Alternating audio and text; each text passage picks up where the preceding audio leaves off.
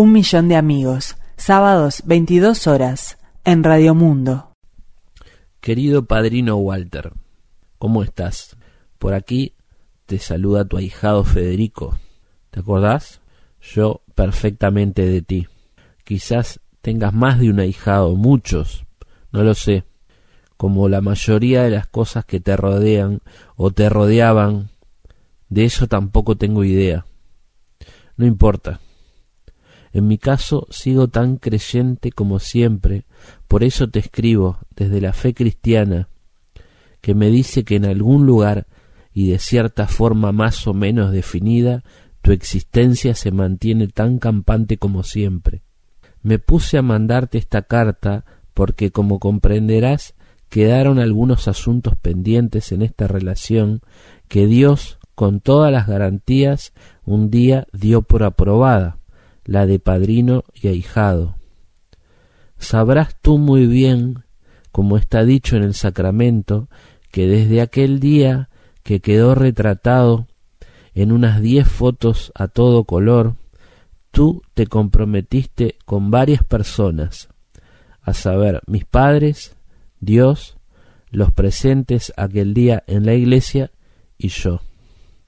En ese momento yo no supe más que la sensación del agua caliente sobre mi pequeño cerebro. Me dicen que lloré un poco. Más tarde me explicaron con lujo de detalles de qué se trataba el contrato y lo acepté de buena gana. Viniste a varios cumpleaños míos, trajiste regalos, volviste a sacarte una buena cantidad de fotos, supongo que esa era la parte que más te gustaba, y luego de repente desapareciste. Yo todavía conservo esas fotos. Estás de bigote y un saco de pana beige, por ejemplo, junto a mi madrina. Hasta ahí marchaba todo perfectamente. Con los pocos años que tenía, pero con buena escucha y excelente educación, fui un niño feliz con padrino. Aprendí sin dificultades que mi padrino volvería cada año más de una vez con regalos, atenciones, y por qué no con una invitación para salir a pasear. Pensé que siempre sería así, una garantía para toda la vida. Y no descubro nada. No te preocupes. Yo no pienso que haya que seguir al pie de la letra lo que dice la Biblia. Sería terrible para ti si ya no lo es. Sin embargo, a temprana edad tuve la suerte de quedarme frente al televisor muchas noches con la pantalla de Canal 4. Ahí vi El Padrino, qué gran película. El Padrino 2, qué personaje Michael Corleone. Y El Padrino 3, qué zafa. Supongo que vas comprendiendo qué fue lo que pasó en mi cabeza, qué era lo que esperaba de ti, no como persona o como el Walter que conocían todos, sino como mi padrino. Este es el momento de decírtelo, y que quede escrito. Hace años que llevo a cuestas esta idea, esta sensación algo extraña, pero finalmente me di cuenta que no es otra cosa que dolor. Me has decepcionado, padrino, y tienes que saberlo. No te culpo. Supongo que te confiaste, como muchos otros padrinos, no todos, de la lábil regulación que quedó establecida en nuestro país al respecto de las obligaciones y las responsabilidades de un padrino para con su ahijado. Fue así, ¿no? En la Biblia está todo. Te la puedo mandar en formato PDF. La bajé hace poco en el Pirate Bay, pero igual no te molestes. Esto es un poco más profundo que lo que pueda decir un libro tan esotérico. Existe lo que se entiende por sentido común y también el espíritu humano o el alma. Comprendo que tú hayas nacido sin una o que en su defecto tengas el alma podrida. Yo ya soy un hombre viejo y con muchos achaques, con importantes problemas con mi memoria a corto plazo, como prolegómeno de una inminente demencia senil. Pero para tu desgracia, mi memoria a largo plazo se mantiene fresca como un vaso de agua mineral recién sacado de la heladera. Recuerdo todo, pero no importa eso. Lo que más le valoro y le agradezco a mi vieja memoria es el hecho de haber conservado en perfectas condiciones la raíz de mi resentimiento. Luego, claro, los años lo fueron alimentando.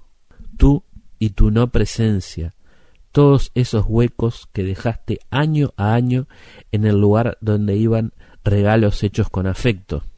¿Sabes cuántas veces vi la foto que te sacaste conmigo cuando cumplí cinco años? Y habrán sido trescientas, hasta que decidí quemarla. Perdón, en realidad no fui yo quien tomó la decisión, pero sí me hago cargo que estuve de acuerdo y la acepté. Fue el Padre Donato en su templo de magia negra, instalado en un buen punto del cerro de Montevideo. Cuando estuvo todo pronto, eché sobre tu cara sonriente en el papel de fotomartín sangre de gallina y cera de vela derretida, hasta que sólo quedó a la vista un traje con corbata y dos manos sueltas. Luego, tal como me lo indicó el PAE, oriné la fotografía a lo largo y a lo ancho, hasta que, según me cuenta el PAE, me desmayé y empecé a gritar improperios totalmente poseído por el demonio. De eso no recuerdo nada, todo me lo contaron, pero recuerdo el oso azul, el que me regalaste, también lo quemé. Ahora que lo pienso, ese patrón de mi personalidad lo debo haber adquirido por tu culpa. Me voy, no tengo ningún deseo ni voluntad al respecto de tu persona. Sé que este mensaje llegará a tus oídos y será simplemente un latigazo más sobre tu cuerpo llagado. Quizás esta carta le sirva a futuros padrinos, a aquellos que hace unos días nada más recibieron la invitación, piensan que se trata de una buena noticia, de un trámite fácil que se puede resolver con el regalo más barato comprado a la pasada en un supermercado, con un paquete de bafles brasileros y un par de visitas para nada formales, algo que quedará en el olvido rápidamente como un episodio de una serie de Netflix. Adiós. Ladies and gentlemen, the Dipso Calypso. All right, boys, one, two, seven, nine.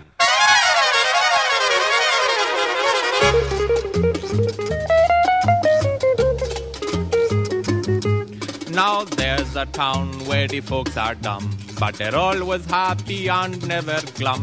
They just drink rum till they feel quite numb and do the dipso, calypso, the dipso, calypso. You shake your head and your hips so with a bottle of rum inside your little dum, doing the dipso, calypso.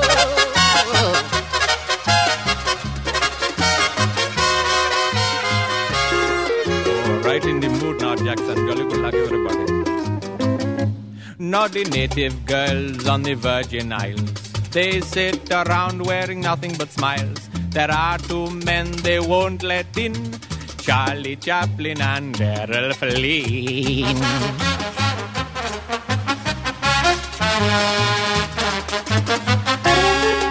Hmm. Now I called on a lady, her name was Miss Brown. She was having a bath and she could not come down. I said, slip on something, you won't be a tick. So she slipped on this soap and came down pretty quick.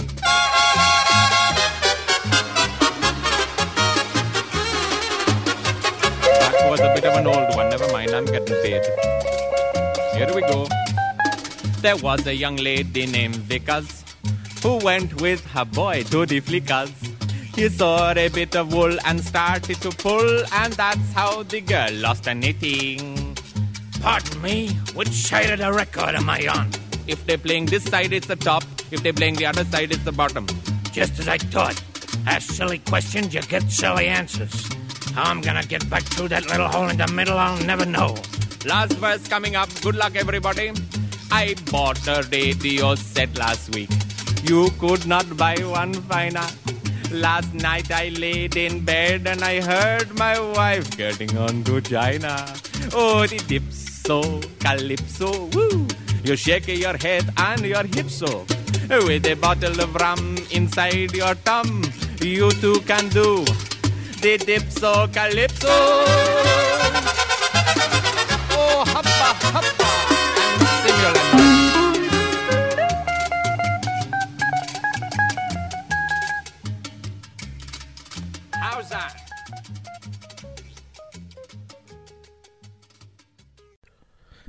Muy bienvenidos a un programa nuevo de un millón de amigos.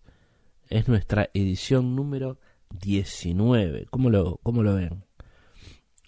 No se olviden de escribirnos a milloncartas@radiomundo.uy. Nos pueden escribir también al Facebook, a nuestra página Un Millón de Amigos, Radio Mundo 1170M. Pueden hacer llegar las cartas eh, ahí. Eh, puede ser un texto o nos pueden mandar un audio con la carta leída como hacen otros oyentes. Porque todavía me preguntan cómo es yo les digo que hagan lo que quieran. Si le quieren mandar la carta a, a una vecina, porque este, hay muchos vecinos peleados que se dejan de hablar de golpe. Eso lo he notado últimamente porque vivo en un en un complejo en un complejo habitacional y, y veo que sucede. Pero eh, tal vez no, tal vez puede hacer una carta para un pariente que vive en el extranjero. O, o, bueno en este país pero en otro punto lejano. Y qué, mejor regalo qué, qué, regalo tan lindo podría ser que, que escuche aquí por la radio y nada más y nada menos que en Radio Mundo una carta que, que capaz hace mucho que está esperando. Una carta de amor puede ser también eh, algún reclamo yo qué sé eh, y también abrimos la puerta porque como eh, la emisora eh, y este programa son muy escuchados, siempre decimos lo mismo. Bueno, no, si se te ocurre mandarle una carta, por ejemplo, a, a Messi, el jugador de fútbol, y bueno, mandásela. ¿Quién te dice que no escuche un millón de amigos? Yo, hay jugadores de fútbol aquí en nuestro país que escuchan este programa, jugadores de básquetbol también, o mm, a quién a quién podría ser, a Tita Merelo, a mm, no sé, un cantante de tangos, no sé, cada uno, a Aldo Martínez, esa, la, esa capaz que la hago yo, pero bueno, ustedes también pueden escribirle a, Aldo porque falta muy poquito para el carnaval. Quiero decir nada más, estoy poniendo algunos ejemplos, pero le, les pueden escribir, le pueden escribir a quien quieran y nosotros les vamos a leer la carta, eso se los, se los aseguramos. Milloncartas arroba radiomundo.uy y ahí nos, nos mandan un archivo de texto o ahí en el propio cuerpo del mail o un archivito de, de audio, graban un WhatsApp y lo ponen ahí. Bueno, hoy tenemos un programa como el resto, no muy especial pero a ustedes, eh, algunos de ustedes este, lo disfrutan. Así que tampoco voy a exagerar innecesariamente. En un rato vamos a escuchar a Nicasio, que es uno de los participantes más activos de este programa. Es un vecino de... un vecino no, un amigo que vive en Algorta, que aparentemente es un paraje por Paysandú, o por... yo no, no conozco esa zona o por ahí por las cercanías de, de Paysandú. Em, tiene un boliche al que va mucho, un bar, digamos. Ya nos contó que, em, que bueno que trabajó como peón muchos años. Eh, y después supimos, supimos más, supimos que, que había descubierto que la hija de, de su patrón era su hermana. Creo que entendí eso, creo. Y después, porque tenemos muchos asuntos pendientes, la vez pasada, con la carta que nos envió, nos hacía una pregunta muy difícil, realmente muy difícil. Y por eso nos tomamos un tiempo para responderla. Y la pregunta decía algo así como, eh, ¿qué era mejor, si saber la verdad o no? preguntaba sobre la importancia de la verdad, sobre conocer la verdad. Y por lo que él, por lo que él contó, eh, venía a cuento esta pregunta por algo que había pasado hace mucho tiempo y no sé si utilizó la palabra turbio O, bueno, pero evidentemente era algo que lo preocupaba.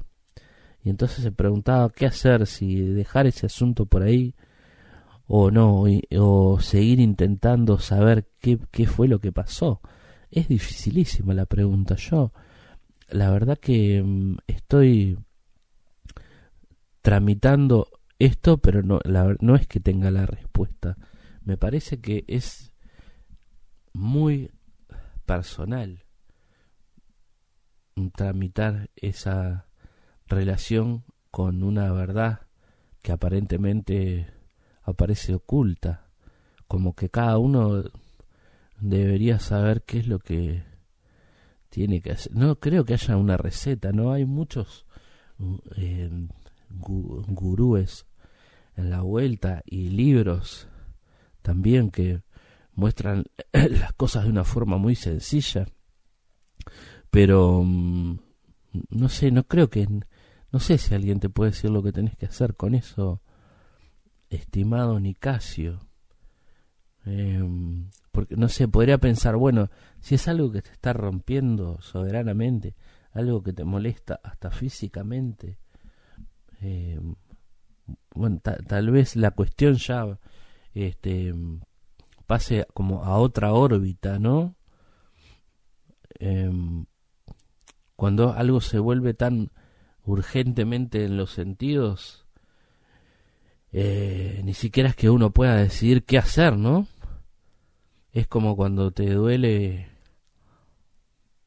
mucho una muela que no, bueno, no decís nada, decís que te arranquen la cabeza igual, para que se te vaya el dolor de muela. Pero esto debe ser otra cosa. Así que no sé. Pero dejo planteada la pregunta para la, la, audiencia. Después, claro, se me ocurrió el, uno de los temas más, quizás el tema más importante para la historia más reciente de este país, que son nuestros desaparecidos. Eh, y ahí, por supuesto, es creo que perfectamente comprensible de que aquellos padres y familiares que no, no saben de, del destino de sus hijos y de sus padres, que quieren saber la verdad, qué fue lo que pasó, cómo pasó, quieren poder hacer el duelo.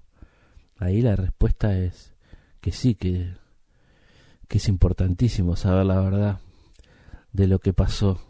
Es, es como humano imprescindible. De hecho, creo que, bueno, acá ya me estoy poniendo un poco, pero eh, es un hecho que al país eh, se le hace muy difícil seguir adelante sin resolver esta situación, que depende además justamente de otros seres humanos que, bueno, que han hecho un, un pacto de silencio para que no se sepa la verdad, lo cual es terrible. Pero eso creo que ya, bueno, no es, saberlo lo sabemos todos y algunos están de acuerdo y otros no, pero eso es totalmente irrelevante.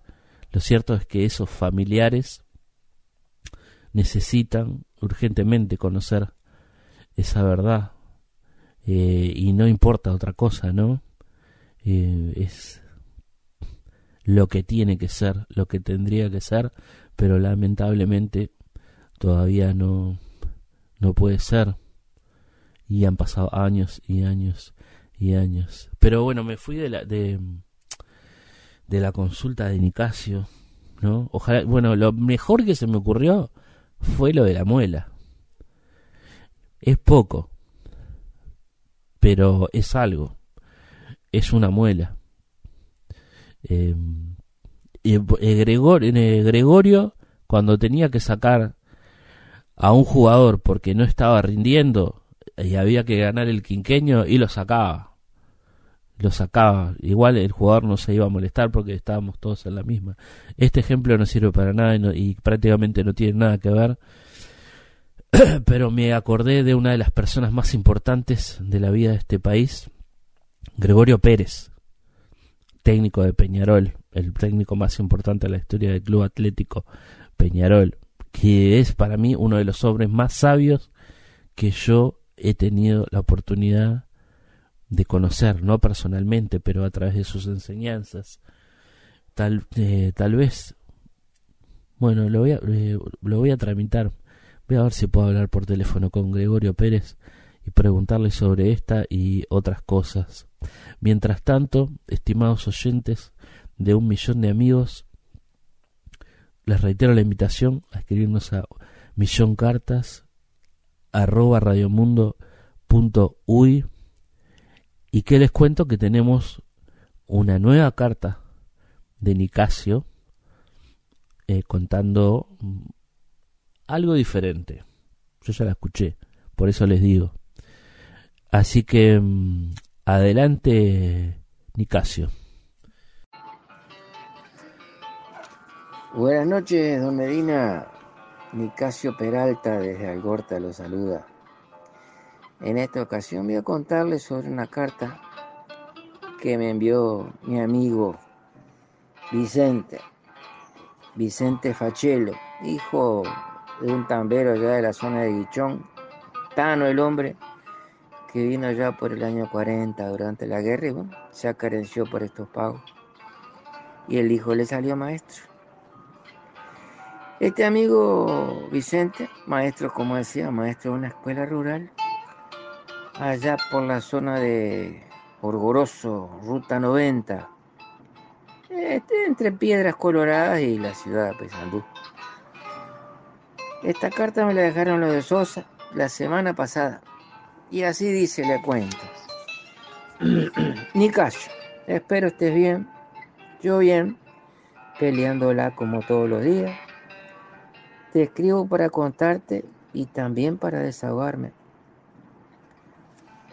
Perdóname que, que te dé la lata, hermano, pero vos sabés cuánto me gusta esta profesión.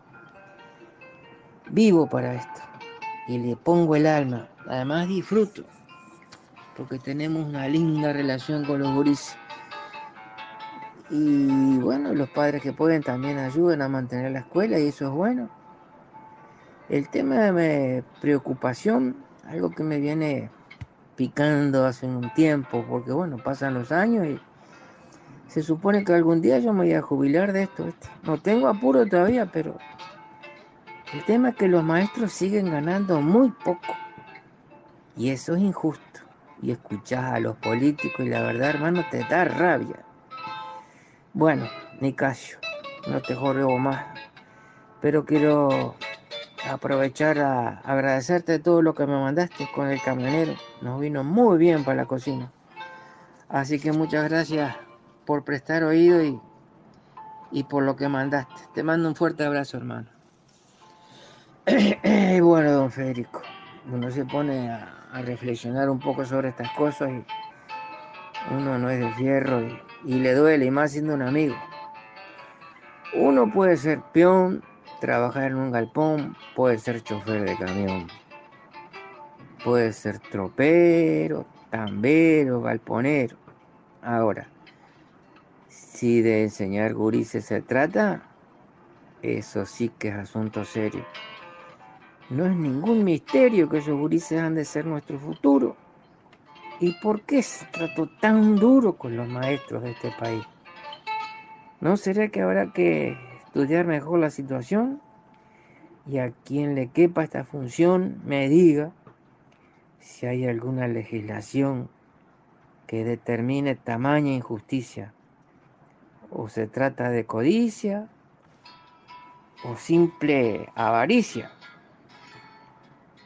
del legislador. La avaricia del legislador, que un maestro o profesor deba ganar solo la décima parte de lo que usted gana. Y bueno, serán cosas a pensar, pero maestros y parlamentarios, los dos son necesarios. Ahora, del color que sea la divisa, blanca o punzó, por si nadie le avisó, mi amigo, el maestro es más importante que usted. Bueno.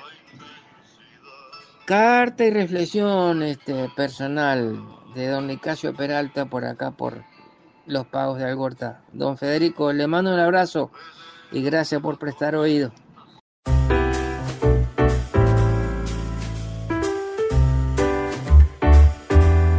un millón de amigos.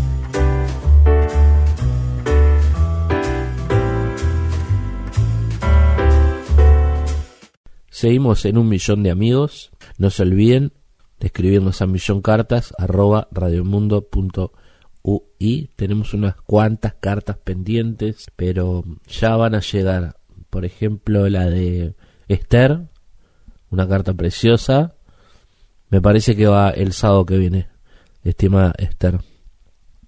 Pero ahora quería compartir con ustedes más cartas que están incluidas en un libro que se llama Nick Drake, Recuerdos de un Instante, que es mi libro preferido de todos los tiempos, me parece, lo cuido mucho.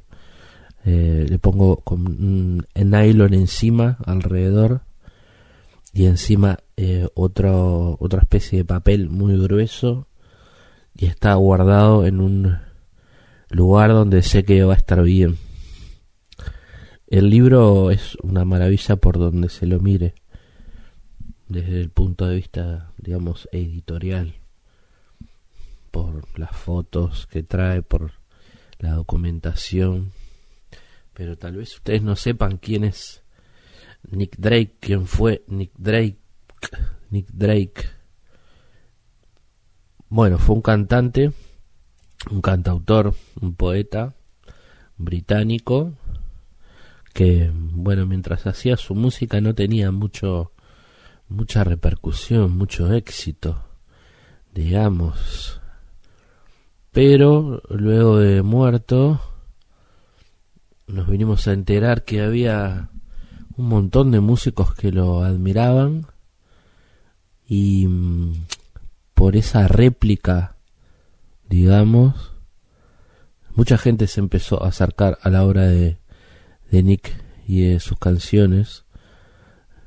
Y entonces ahora es una figura célebre, mítica de la música británica, de la música del, del mundo. Y está bien porque sus canciones son increíbles. Ahora vamos a escuchar alguna. Y este libro, bueno, relata su historia, o bueno, una versión de la historia aparece su hermana, aparecen sus padres, sus amigos, la gente que trabajó con él, que grabó discos, pero además una de las cosas más valiosas que tiene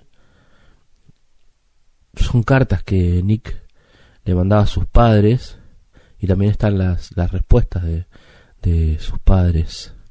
Esto lo vamos a comenzar hoy, pero me gustaría hacer un especial, un programa especial de Nick Drake con sus canciones y sus cartas y otras cosas más, por ejemplo, que están en este libro. Lo traje aquí a la radio con esos cuidados que les conté, pero me animé y lo traje porque le podía haber sacado fotos, pero me parecía que ustedes se merecían acercarse por lo menos un poco a esta maravilla de libro que se llama Nick Drake, Recuerdos de un Instante. No les quiero contar demasiado porque tienen que, si pueden, irlo a buscar. Hay, por ejemplo, un montón de fotos de sus grabatos, de sus letras, de postales que mandaba. Hay, bueno, cosas muy increíbles. Es como como entrar un poco en su intimidad, de alguna forma, ¿no? Supongo, no, nunca se nunca se puede, nunca se sabe realmente hasta qué hasta qué punto, pero bueno, aquí tiene mucho que ver su familia en este en este libro y en el en el cuidado por la por la obra y por la figura de, de Nick después bueno está su aventura las cosas que le pasaron eh, bueno lo que sienten los músicos muchos músicos hoy por él y lo que le pasa a su familia pero bueno, yo capaz que les cuento o también lo pueden descubrir. Pero ahora abrí el libro en la página número 63 en un capítulo que se llama Cartas entre familia, con, anotaciones de Gabriel Drake, que es la, hermana de, de Nick. Y acá ya tenía 19, 20 años, porque Nick nació el 19 de junio de 1948. Tengo aquí una carta del sábado 20 de febrero de 1967. Y en esta época eh, a Nick lo habían mandado a estudiar a la Universidad de Aix-en-Provence en Francia y fue uno de los momentos más mm, ¿cómo decirlo? Fue uno de los momentos en donde Nick la pasó mejor, donde disfrutó y donde compartió esos momentos de, de alegría y de entusiasmo por ciertos descubrimientos musicales y de amistades bueno, con otros, con su familia, por ejemplo, con sus padres. Es muy importante esta etapa en la historia de Nick. Les voy a leer entonces una carta que, que les mandó a sus padres. Queridos papá y mamá, me alegra comunicarles que me he instalado por fin en unos aposentos realmente elegantes en las afueras de Aix. Sin embargo, antes de seguir adelante sobre este particular, quizás será mejor que les informe acerca de las noticias previas. Tras pasar una interesante velada en Londres, de la que sin duda les habrá contado Gay, los Crocker me recogieron al amanecer para llevarme a la estación. Finalmente nos encontramos con Jeremy, que estaba dando vueltas por Victoria Station en busca de su novia, que había ido a despedirle. Esa parte quedó por fin solucionada y partimos en un vagón apretujados con nuestras variopintas pertenencias. Todo fue a pedir de boca, en especial la travesía, ya que el canal estaba extrañamente en calma. Comimos en el restaurante del barco, llegamos a Cale y después de desembarcar subimos directamente al tren que iba a París. Una vez en París se produjo cierta conmoción mientras intentábamos averiguar si nuestro tren cambiaba o no debía para ir a la estación de Lyon, desde donde partía el tren rumbo a Marsella. Al final decidimos arriesgarnos confiando en que eso no supusiera acabar otra vez en Cale. Hubo suerte y llegamos a la estación de Lyon con tres horas de adelanto. Para entonces yo empezaba a lamentar haber cargado tanto la maleta y todavía ahora me sorprende que los brazos no se me salieran de sitio. El caso es que llegamos sin novedad, después de haber conseguido litera para los tres en el tren, y fuimos directamente al instituto con la idea de encontrar alojamiento. La encargada no hablaba ni una palabra de inglés, excusa perfecta para que nosotros echáramos a mano de nuestro francés. Nos ofreció varias posibilidades, la mayoría de las cuales quedaron descartadas al momento. Al final fuimos a parar a casa de una familia encantadora, con la posibilidad de conseguir un piso a la mañana siguiente, martes. El arreglo con esa familia consistía en que los otros dos durmieran en una cama doble en la casa de Madame, mientras que yo lo haría en la casa de al lado, que era la de la abuela. Tuve algunas experiencias espeluznantes con esta última, pues la mujer, como el resto de la familia, no sabía nada de inglés. Me pareció un equivalente galo de mi abuela, solo que un poquito más vehemente, a lo que hay que añadir que en sus tiempos fue concertista de piano y que estaba un poco chiflada. Yo no podía entrar ni salir sin que me sometiera a una prolongada descarga de intenso diálogo en francés. Creo que intentaba entablar toda la conversación que había ido acumulando en su interior durante veinte años, con más razón aun siendo yo una víctima tan indefensa, y cuando parecía que la comunicación se le estaba acabando, empezaba a repetir una y otra vez lo último que había dicho hasta que se le ocurría un nuevo tema. Pero líbreme Dios de criticar a esa familia porque fueron todos increíblemente amables, aparte de proporcionarnos una excelente oportunidad de practicar francés. El lunes resultó ser nuestra prueba de fuego en cuanto a resistencia, pues ese día tuvimos que hacer todas las gestiones con la universidad. Primero hubo que ir al instituto y rellenar una montaña de formularios como no he visto jamás. Naturalmente todo en francés y complicadísimo de entender.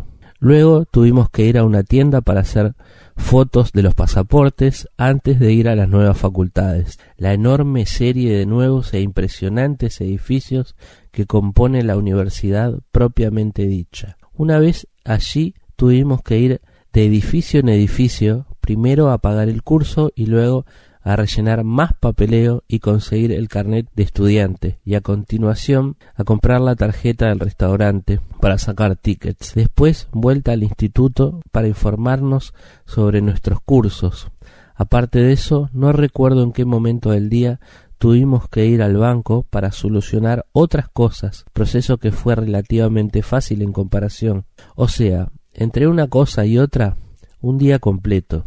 Por la noche fuimos a estrenar el comedor, que es un bloque independiente de las nuevas facultades. Resultó ser una nave enorme, con espacio para unos quince mil comensales. La comida estaba bastante buena y puedes servirte la cantidad que desees, lo cual siempre va bien. El martes por la mañana recibimos un duro golpe. La mujer del instituto nos había dicho que nos presentáramos en un piso a las nueve de la mañana para ver a la encargada de allí. Como las otras opciones habían quedado descartadas, dependíamos exclusivamente de esa posibilidad. A las nueve en punto de la mañana estábamos allí los tres, la viva imagen de la respetabilidad. Cuando apareció la mujer y, con el mayor desenfado del mundo, nos dijo que el piso estaba cogido desde poco antes de llegar nosotros a Eik. Así que, una vez ahogadas nuestras penas con varios tazones de café, iniciamos una ronda de todas las agencias de Aix. En la mayoría no tenían nada que ofrecer, salvo una que nos envió a la residencia Sextus, un bloque enorme de habitaciones recién construido. Las habitaciones son preciosas, con dos camas, ducha, lavabo, retrete, armarios, etc. Al final hemos tomado dos, una de las cuales nos las dejan a mitad de precio, lo cual es todo un detalle. Simon y yo dormimos en una, mientras que la otra es el dormitorio de Jeremy, y sirve de sala de estar para los tres. La cosa funciona.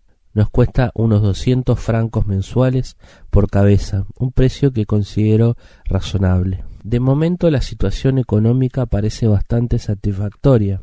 He ido al banco para hacer todas las gestiones necesarias. Por lo que respecta al instituto, hasta ahora he asistido a dos clases. Tengo pensado ir a clases de francés, de gramática y conversación, así como a algunas de filosofía, que en este caso van sobre existencialismo, concretamente Albert Camus. También hay un curso sobre poesía surrealista, quizás intentaré meterme más adelante. He conocido ya mucha gente interesante por aquí, aunque todos son ingleses o americanos. La gran mayoría tiene pinta de londinenses ricos a los que sus padres han enviado a Francia por falta de algo mejor que hacer no tienen la menor intención de aprender francés y están todo el día aburridos como ostras, simpáticos todos ellos, pero no puede decirse que sean la compañía ideal para que uno mejore su francés. Creo que con eso los he puesto al día. Veo que me ha tomado un buen rato hacerlo, así que lo dejo por hoy. Espero que estén todos bien y que el programa de tele de gay esté funcionando. Besos de mi parte para ella y para Nana. Por cierto, olvidaba decir que aquí tener coche no es imprescindible. Se puede ir a pie a todas partes, ya que Aix no es una población grande. De todos modos, imagino que me moriría de miedo si tuviera que conducir por la derecha. Confío en escribirles de vuelta pronto. ¿Los quiere? Nick. Bueno, este es como el comienzo del periplo eh, en Francia de Nick. Eh, vamos a leer una carta más, ¿les parece? No sé. Capaz que la dejamos para la semana que viene. Sí, me parece que sí, que la vamos a dejar para la semana que viene. No, no, vamos a leer una carta más. Vamos a volver con Nick en el bloque que viene. Y ahora lo vamos a escuchar.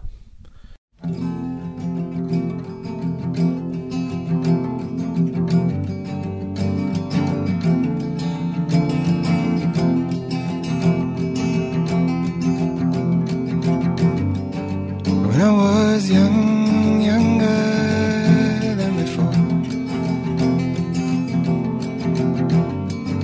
I never saw the truth hanging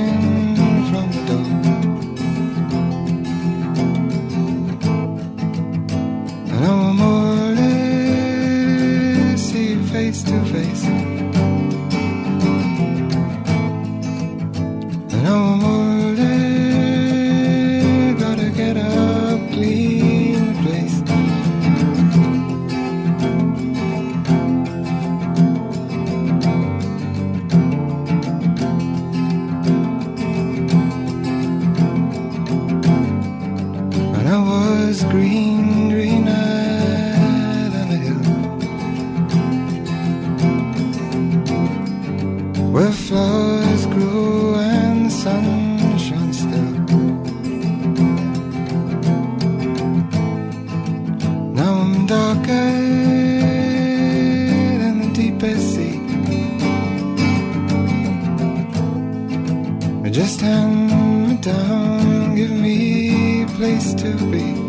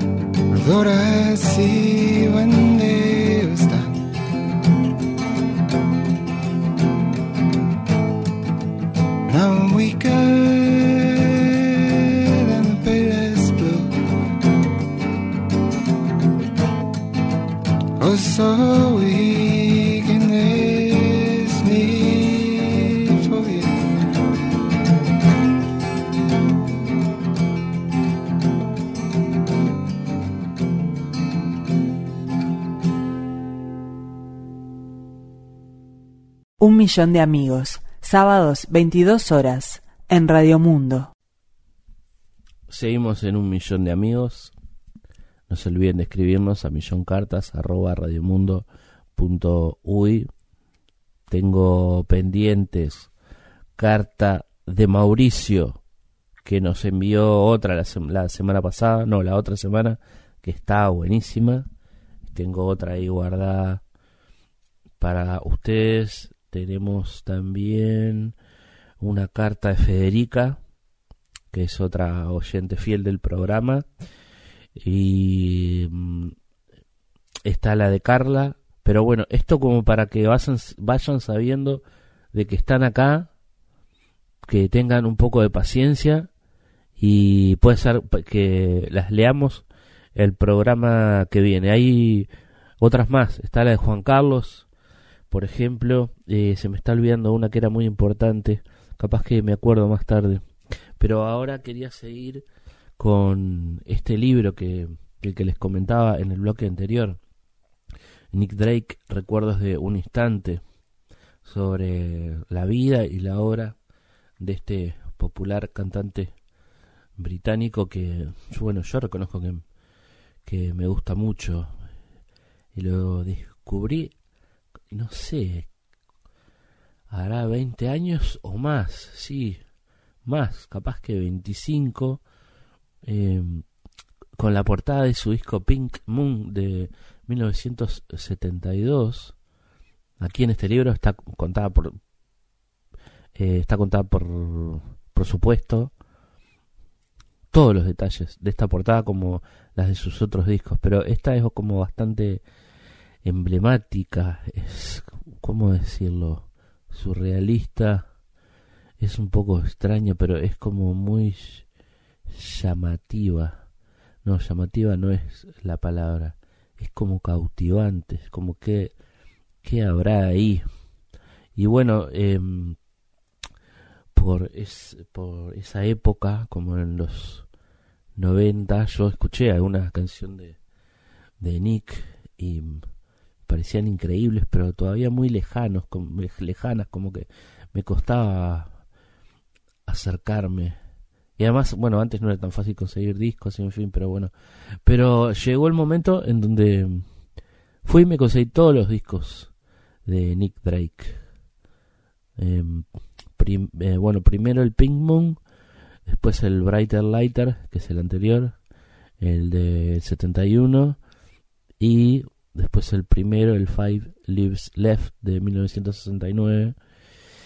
Y, y bueno, es como, es cuando lo empezás a escuchar, después es muy difícil salir, sobre todo como en ese primer momento, porque es una música muy original y muy envolvente, muy tranquilizadora también, aunque mm, aunque te despierta otras otras cosas. Ahora en un rato lo escuchamos de vuelta. seguro los eh, muchos oyentes ya lo conocen y lo, y lo disfrutan. Y a, a mí me pasó ya hace unos cuantos años que estaba en Parque del Plata con mi familia, con mi pareja y mi hija, en una casa donde nos habíamos ido de vacaciones en verano, pero resulta que llovió tanto. No, no les puedo explicar. Bueno, capaz que alguno se acuerda, pero llovió muchísimo. Tanto así que no, no se podía salir de la casa por la intensidad de esa lluvia, pero porque además las calles de ese balneario eran una especie de, no sé, de lagos o de ríos, por lo cual era imposible hacerse un poco el loquito y, salir por ahí a, a, dar alguna vuelta, no prácticamente no se podía. Y bueno, hubo que quedarse ahí adentro y inventar con qué pasar esa, esa vacación, sin sol además. Pero un día, bueno, dejó de llover y salió el sol, pero el agua había quedado ahí en alrededor de la casa, eh, era era mucha agua. Este no bueno, tenías que salir con botas o algo, e igual ya tenías que caminar por el agua. Este, no como bueno, tenías que caminar por el agua y yo quería ir hasta el almacén como a como diera lugar y entonces salí y me metí en el agua y salí con los auriculares y el teléfono y con estos discos. Y entonces puse el ping mong el bañario estaba vacío no no había nadie en la calle obvio. Y y, ta, y conecté con ese disco de una forma increíble porque um, lo que había era mucha naturaleza, muchos árboles, silencio además, entonces podía escuchar solo su voz y su guitarra y fue increíble, nunca me voy a olvidar de, de eso. Creo que es, es una virtud que pueden tener algunos discos y, y algunos artistas, creo que los, los grandes discos, ¿no? Este, más allá de la posibilidad de entretenernos un rato. Creo que la música tiene tiene un poder muy increíble. Pero ustedes quieren que les cuente un poco más de Nick Drake, ¿no? Supongo que sí. Bueno, leímos esa primera carta donde había llegado a la Universidad de Aix-en-Provence, en Francia con sus amigos. Creo que no lo, no lo había mencionado porque, bueno, claro, tendría que leerles toda la historia. Pero cuestión que, que Nick se fue con sus dos amigos Jeremy Mason y Simon Crooker a un curso de tres meses para estudiar francés en esa universidad. Bueno, y ya eh, se enteraron de todos los trámites que tuvo que hacer. Acá en el libro, por ejemplo, aparecen los boletos de tren, la carta de admisión, es increíble todo lo que hay. Y, mm, bueno, acá tengo la, respuesta de los padres de Nick a la carta que les había enviado, que es del sábado 25 de febrero de 1967.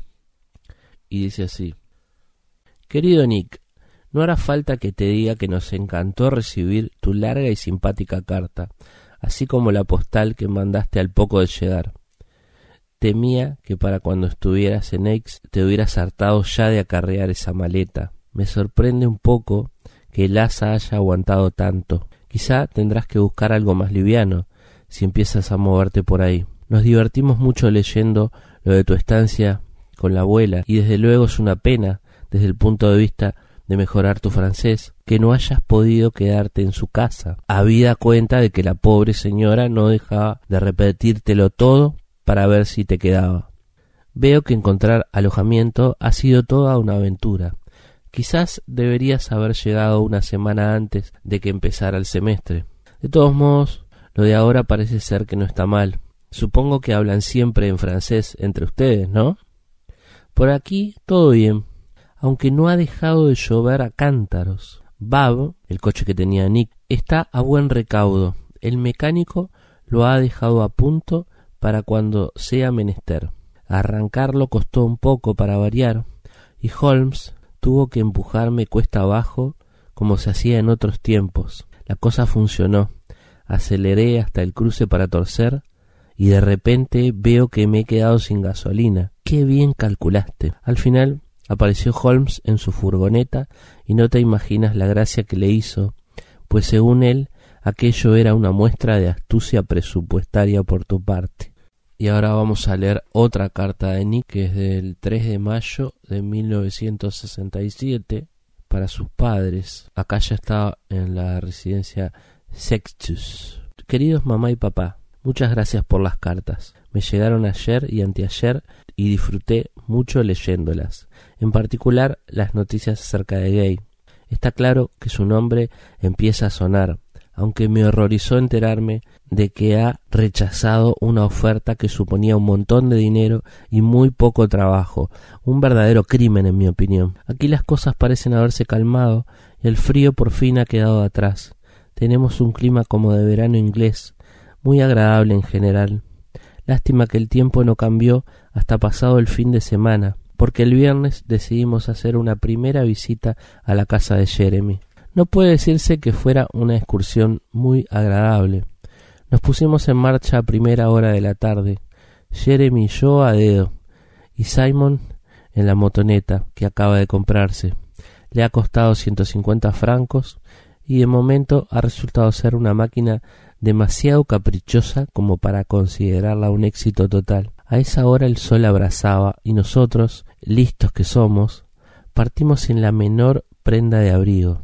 Ni bien llegamos a Lebanon, el pueblo donde está la casa de Mason, el tiempo experimentó un cambio milagroso. Por cierto, el viaje, son unos noventa kilómetros nada más, nos llevó seis horas y media y como se pueden imaginar fue una odisea. La casa en realidad es una residencia de verano, así que tuvimos que dedicar buena parte del fin de semana a subir repechos bajo la lluvia para ir a buscar leña. Divertidísimo, como se pueden imaginar. Eso sí, la visita tuvo sus ventajas. Resulta que la gente del pueblo es inmensamente amable con los ingleses. Parece que despertamos en ellos una gran curiosidad. Y estuvimos charlando alegremente con todos los que se dejaban caer por la casa. Hasta cierto punto fue casi tan agotador como mis intentos con la genuina abuela. Y es que los campesinos franceses, y más los de la Provenza, no hablan una versión especialmente comprensible del idioma francés, pero nos apañamos. El viaje de vuelta a Aix también fue fructífero en ese sentido, pues conseguí que me pararan un par de personas bastante locuaces. Uno de ellos en concreto fue muy útil. El tipo, que vive en Aix y conduce un deportivo blanco, me invitó a su lujoso apartamento, me hinchó a coñac y después me dejó en la residencia, no sin antes decirme que podía ir a verle siempre que quisiera, y así me presentaría a sus amigos. Un contacto muy útil, diría yo. En conjunto, parece que mis intentos de mejorar el francés van por buen camino. El grupito de ingleses empieza a resultarme bastante tedioso, lo cual supongo que es bueno. Aunque por separado son casi todos gente simpática, como grupo me resultan vomitivos. He hecho un par de contactos con franceses, pero menos de los que quisiera. Aparte del tipo del coche deportivo, he conocido a un par de estudiantes francesas, lo cual es bastante agradable. También he conocido a uno que podría pasar por inglés, pero habla cuatro idiomas con absoluta fluidez y está matriculado en Aix como estudiante de nacionalidad francesa. Las clases en general me están resultando un poco duras. Creo que durante unas semanas iré solo a francés y quizás también a filosofía porque no me cuesta tanto como otras asignaturas. He pensado que aprovecharé el paro de Semana Santa para ir a Marruecos.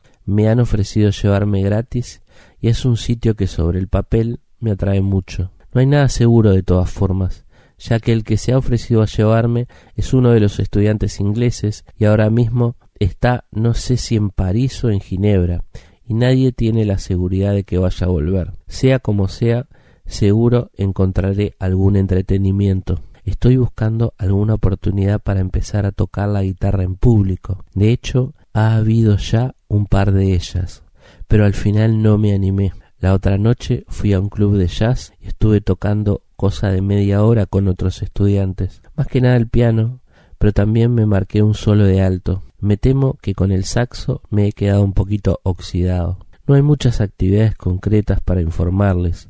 Aquí la vida parece consistir mayormente en ir de cafetería en cafetería, cosa por lo demás muy agradable. Los dejo ahora. Besos para todos. Los quiere Nick.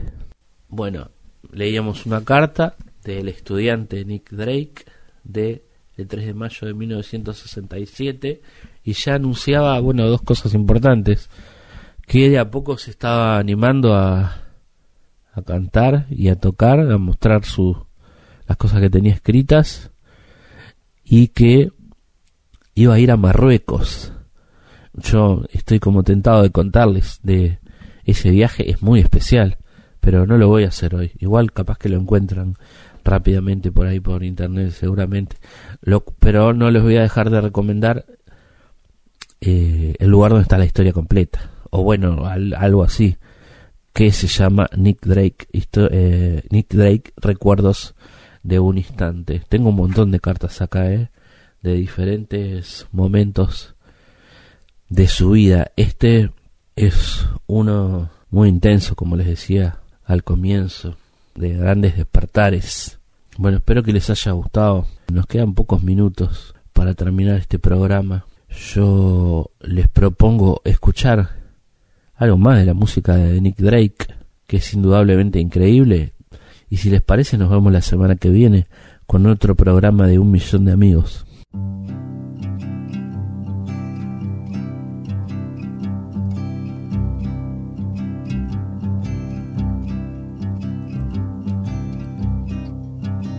Betty came by on her way. Said she had a word to say about things today.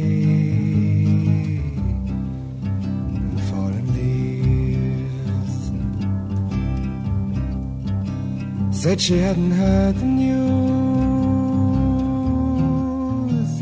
hadn't had the time to choose to lose, but she believes. Gonna see the riverman. Gonna tell him all I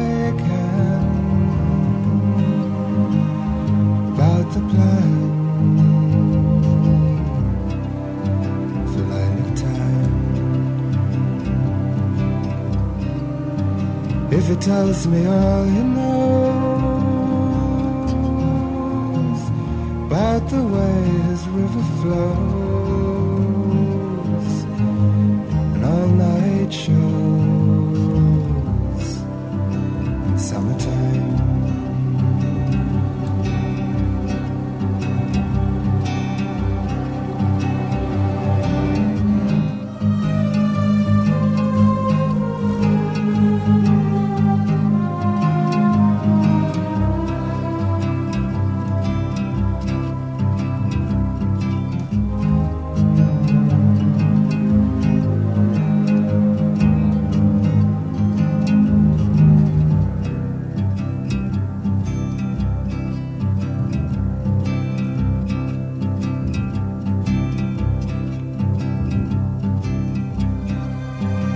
Betty said she prayed today for the sky to blow away, or maybe stay. She wasn't sure. For when she thought of summer rain calling for Lost the pain stayed for more. Gonna see the riverman. Gonna tell him all I can about the band.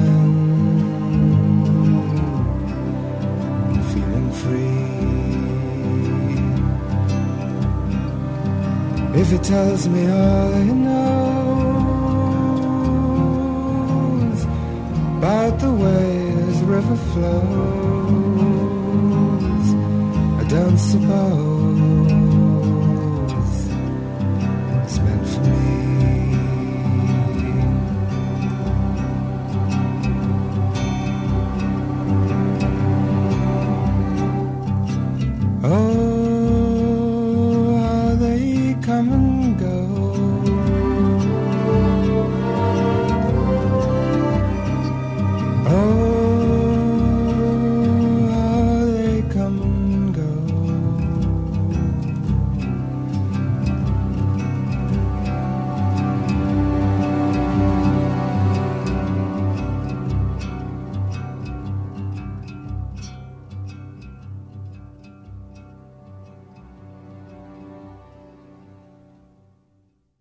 millón de amigos.